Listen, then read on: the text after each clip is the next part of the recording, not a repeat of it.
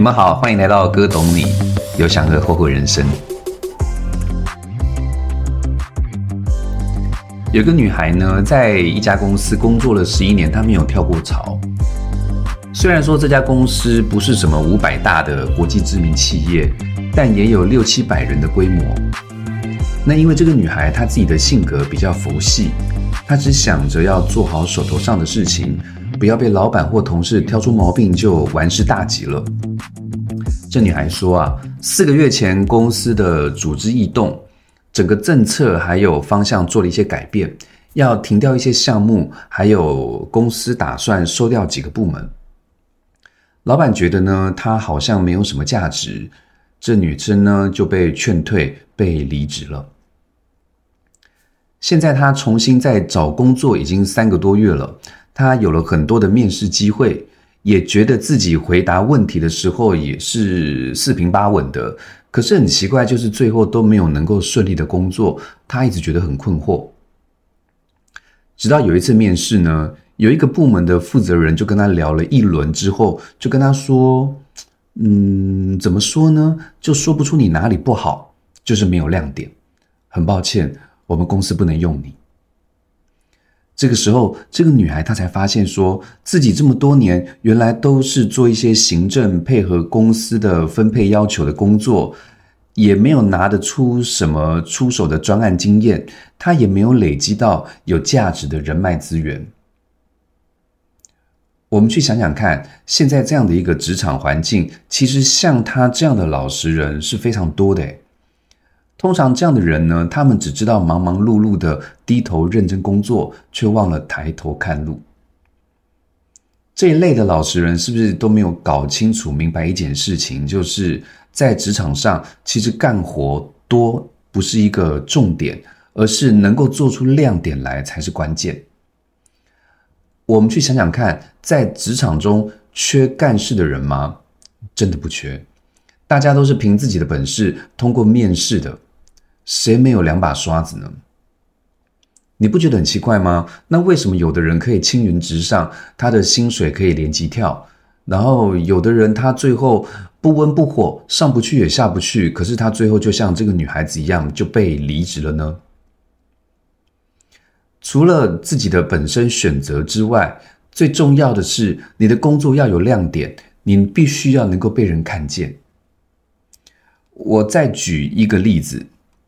阿杰他一样毕业在台湾的第一学府的大学——台湾大学，就台大哦。那他各方面都表现得相当的出众哦。可是很奇怪的是，阿杰居然意外的成了全部门第一个被被解雇出局的人。我当时知道这个消息的时候呢，为什么老板会会处理他？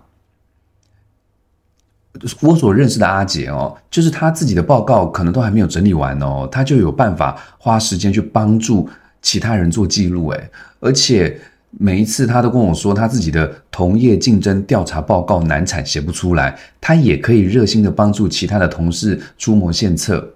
那如果说有人陷入了低潮情绪，呃，可能感情的问题失恋了，他也是第一个站出来安慰的。你们想？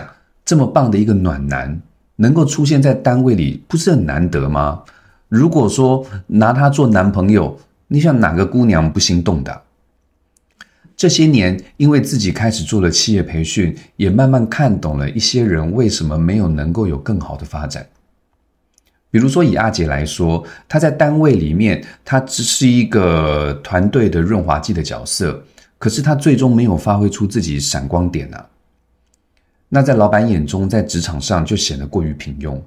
反观其他同事，其他同事的排名可能有上有下，可能也偶尔会有会遭到一些批评啊。大家都能在这些同事身上发现他们身上的亮点，不是吗？比如说有位同事小陈，他在会议记录啊，还是口语表达不是很突出，可是凭借着对于空间设计的美感，还有对于数字的优势，他就能够在职场上大放异彩。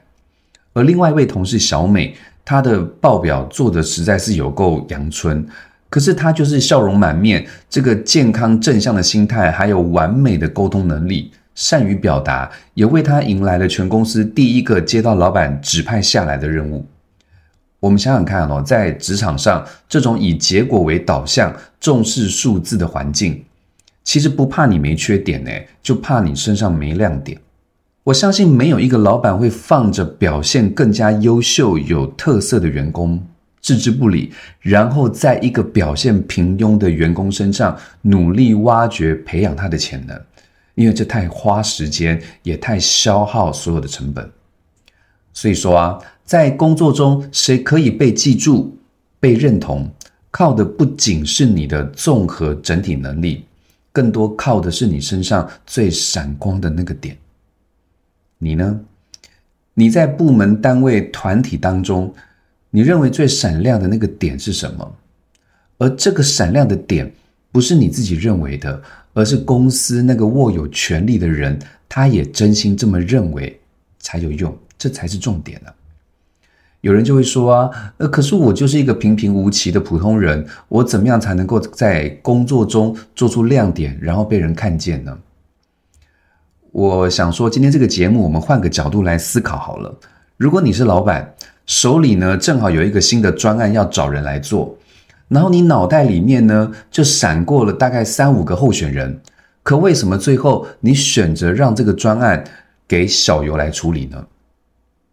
一般来说呢，大概会有四个可能。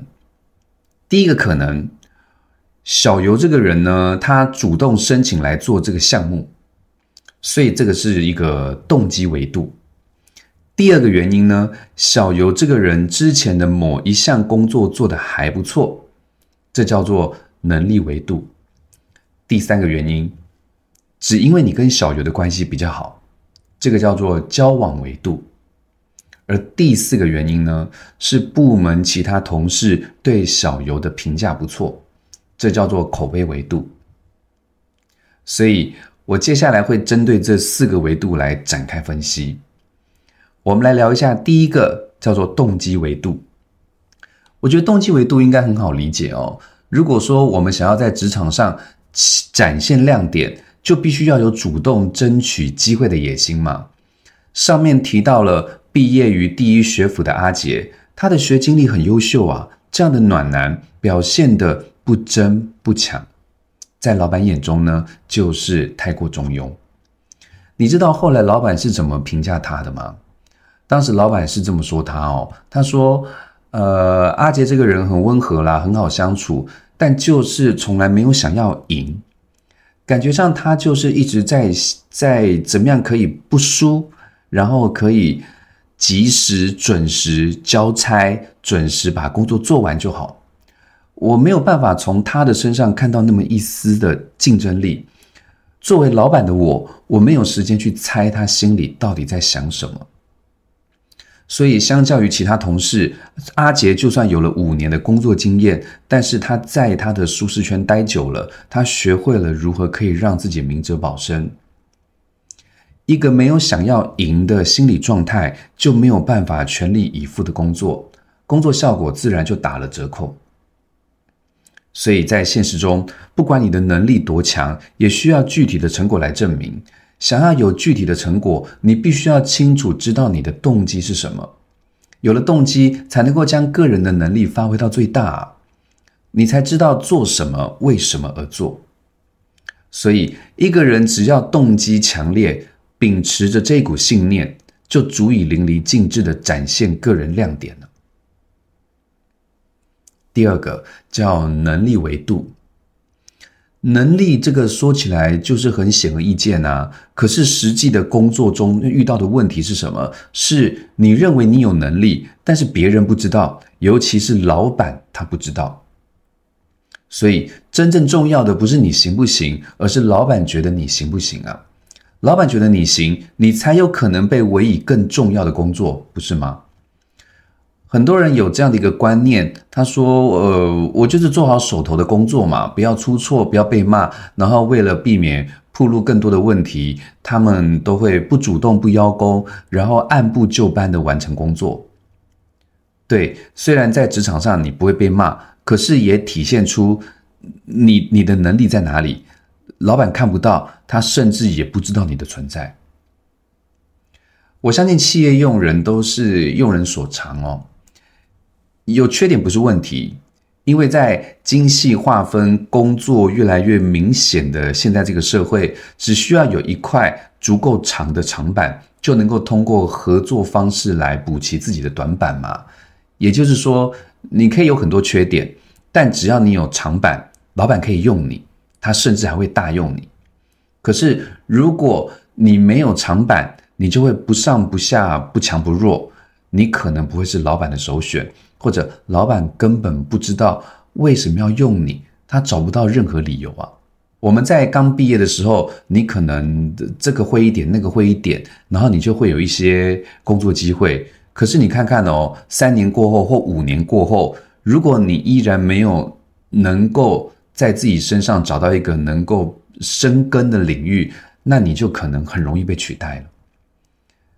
在职场上，一个人的薪资，归根到底还是跟专业能力的深浅紧密有关的嘛。对于各项平平毫无长处的人，这个时代确实无疑是残酷的。所以，找到你的长板，建立起你的核心竞争力，才是保持职场能见度的长久之计啊！这也会是你一个闪光点的重要的维度。第三。叫做交往维度，一个人啊，如果你跟你跟这个人越亲密，是不是就越有机会被他看见跟认可？这样的论述可能在任何地方都能够成立，因为人是有情感的嘛。所以在职场上，很多时候人跟人之间的能力不相上下的时候，但是呢，这个人如果他跟老板的关系更亲密一点点，老板跟他沟通起来非常的顺畅。自然而然的加薪升职的机会就会跑到这个人身上再多一些啊。以前我还在上班族的时候呢，我记得我们老板是个赛车迷，然后有一个同事他知道老板喜欢赛车，他就真的假日跑去练赛车，诶然后他的桌上就放了好多跟那个赛车有关的杂志。有一天老板经过经过他的座位，就看到他桌上有那个赛车的杂志。然后这个老板就说：“哦，原来你这个就是老板知道这个同事也对赛车有兴趣，所以很多场合他自然而然的就跟老板走在一起了。所以你可以想象到这个同事他的升迁呐，还有他的年终的这个绩效奖金，确实都比其他同事来的顺利，也让人家很羡慕啊。可是那个时候我很年轻，我对这样的举动就觉得很嗤之以鼻。”我总觉得这是一种抱大腿，还是逢迎谄媚奉承拍老板的马屁。可现在你一想，人家就有这个本事啊！再者，他也没做什么越矩的行为，是自己的这个脑袋这个框框角角的执着，然后局限了自己的发展呢。毕竟在职场上，很多非正式场合的交往互动，越是融洽，越让人跟人之间的关系亲密啊。这种亲密在职场上也是一种竞争力，也是一个人的闪亮的点啊。第四个是口碑维度，口碑就是你你有没有觉得人们总是会愿意相信熟悉的人做出的评价？比如说跟你关系很好的同事评价小游这个人，嗯，他就跟你说，呃，我觉得小游这个人很靠谱，然后他的工作能力也很强。他只是这样说而已，你会不会就很容易对小游产生了类似的感觉？即使你都没有见过小游这个人哦。所以啊，总是默默耕耘的朋友们，一旦在机会面前，如果有人愿意去引荐你啦，为你进行背书，那你被看见的机会就来了。这就是你的口碑发挥的作用。在任何行业都是金字塔的结构，越往上爬。这个圈子越小，但是呢，含金量越高，大家口耳相传造成的影响就越大。去想想看哦，这个这个呃，我朋友说，或者是哎，听说隔壁部门的同事说，你有没有发现这样的开头太有力量了？比起日常工作的口碑累积，如果你在公司的会议上，还是你在陪同客户出差的旅途中，或者是在一些呃研讨会的呃需要公开表达的一些这种场合，只要能够适时的展现能力跟魅力，都很容易形成一传十十传百的规模效应嘛。对不对？我们都希望酒香不怕巷子深，但问题是现在好酒太多了，你必须让自己闪闪发光才能被看见呢。这就是我今天节目想要表达的。如果没有办法从你身上说出哪里不好，那就是没有亮点。好啦，最后祝福你们能够找出你身上的亮点，迈向人生的高点。我是尤祥和，懂你们在想什么。我们下回见喽，拜拜。